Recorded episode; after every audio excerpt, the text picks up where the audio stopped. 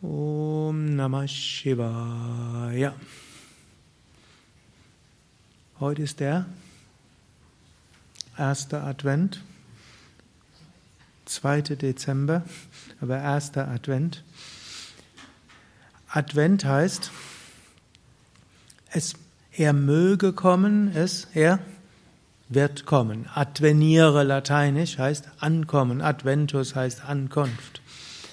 Also, ich werde jetzt keine äh, christliche Predigt geben, da wird man jetzt sagen, Jesus wird kommen und darüber könnt ihr in den Kirchen viel Besseres und viel Schöneres hören. Vom yogischen Standpunkt aus kann man das aber auch interpretieren als die Gottverwirklichung wird kommen. Wir werden die Erleuchtung erlangen. Wie hört sich das für euch an? Wenn er innerlich den das Wort wieder, den Satz wiederholt, ich werde die Erleuchtung erlangen. Gut, für manche im Westen klingt das heretisch und manche schauen jetzt sehr skeptisch und der Mundwinkel geht enger nach innen. Gut, ihr könntet auch sagen, ich werde Gott erfahren. Ich werde Gottes Gnade erfahren. Vielleicht ist das besser. Oder ich werde mehr zur Ruhe kommen. Und jetzt nicht nur einfach ein bisschen Ruhe, das haben wir jede Nacht, irgendwann wird man müde, sondern im Sinne von, ich werde es erreichen, dass mein Geist einen Grundzustand von tiefer Ruhe hat, der selbst dann für mich entscheidend ist, wenn Emotionen hoch und runter gehen. Ohne die wäre das Leben ja auch langweilig. Aber wir können sagen, ja, dieser Zustand wird kommen. Oder ihr könnt sagen, er möge kommen.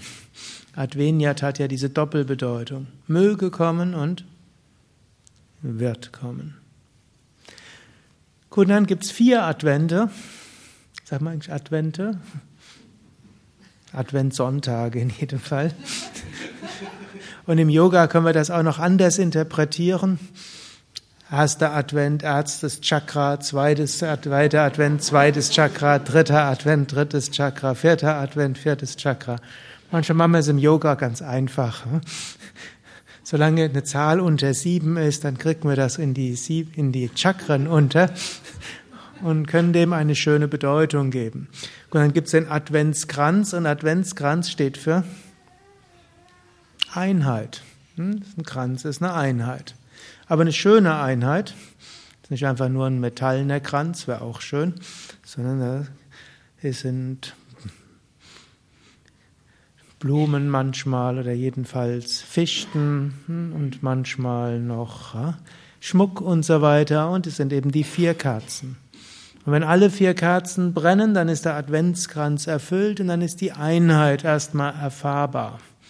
Noch nicht vollständig erreicht, denn es geht ja noch weiter. Aber wir können erstmal sagen, wir brauchen zuerst den ersten Advent. Da gibt's hundert Deutungen für Muladhara Chakra. Gut, stimmt nicht. Tausende von Deutungen. Aber eine davon könnte man sagen, Muladhara heißt Wurzelzentrum. Heißt erstmal, sich zu verwurzeln mit Mutter Erde und eine gewisse Festigkeit zu haben. Vielleicht auch ein gewisses Grundvertrauen zu haben. Ein gewisses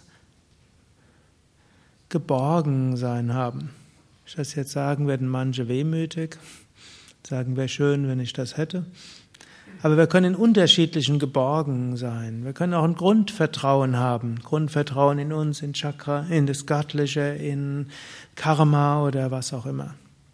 Aber so eine gewisse, oder man kann auch sagen, gesunden Menschenverstand und um das zu kümmern, was erstmal anliegt.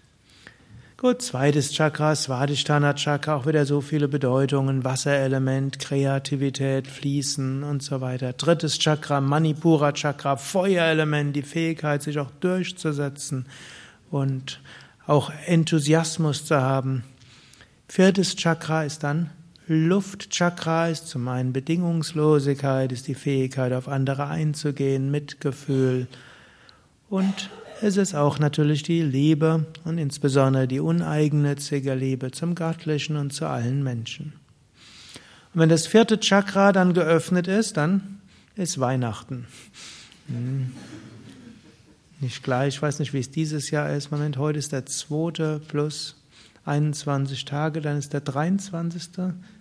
ist dann vierter Advent und dann ist der Montag. Gut, also es passt, ist nicht gleich, sondern dauert noch einen Tag.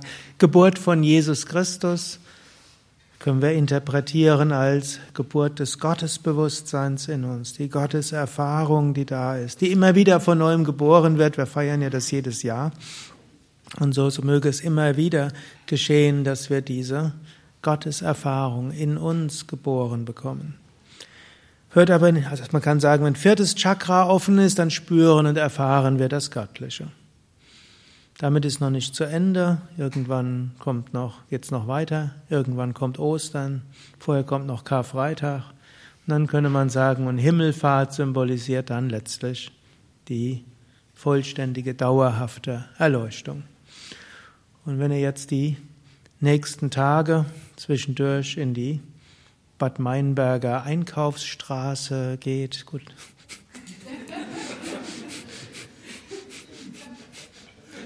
beleuchtet und strahlend.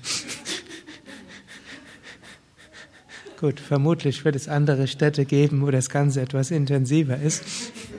Dann kann man sagen, ja, letztlich was dort ist, es feiert etwas Inneres. Es ist zwar nach außen, aber man feiert ein inneres Geschehen der Gottverwirklichung und schrittweise das Öffnen der Chakras und letztlich auch Geschenke und Geben ist ja auch Anahata Chakra, man kann sich über die Kommerzialisierung aufregen. Und ist ja auch manchmal nett, wenn man sich mit anderen zusammen aufregen kann. Das verbindet. Wenn man über andere lästern kann, verbindet auch. Aber klüger ist es. Hm? Es gelingt einem, sich zu verbinden mit anderen. Ohne das, aber auch das muss nicht nur falsch sein. Aber wir können Herz dabei uns bewusst machen. Es steht eigentlich für Öffnung des Herzens. Es steht dafür, dass wir für viele Menschen Gutes tun wollen. Und es steht auch dafür, dass wir die Erleuchtung erlangen wollen. dann gibt es auch den Weihnachtsbaum.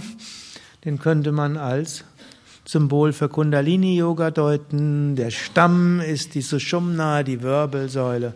Die Zweige, die davon ausgehen, sind die verschiedenen Nadis, Energiekanäle. Wir haben jetzt einen sehr buschigen Weihnachtsbaum, der vermutlich als besonders wertvoll gilt. Sonst haben wir meistens solche, die, ich glaube, es ist sogar eine Tanne und keine Fichte. Die Fichten haben so mehr, die gehen immer von einer Stelle aus. Dann kann man auch, letzten Jahr haben wir so einen sieben Chakra Weihnachtsbaum gehabt. Und so sieben, wo das ausgeht. Und so könnte, aber der hier hat noch umfangreichere Chakras. Es gibt ja nicht nur die sieben. Und so können wir sagen, die Nadis, die Zweige, die abgehen, sind die vielen Chakras, die sich da öffnen. Und die Lichter sind, wenn die Chakras geöffnet sind und die Kundalini erwacht, dann leuchtet und strahlt alles.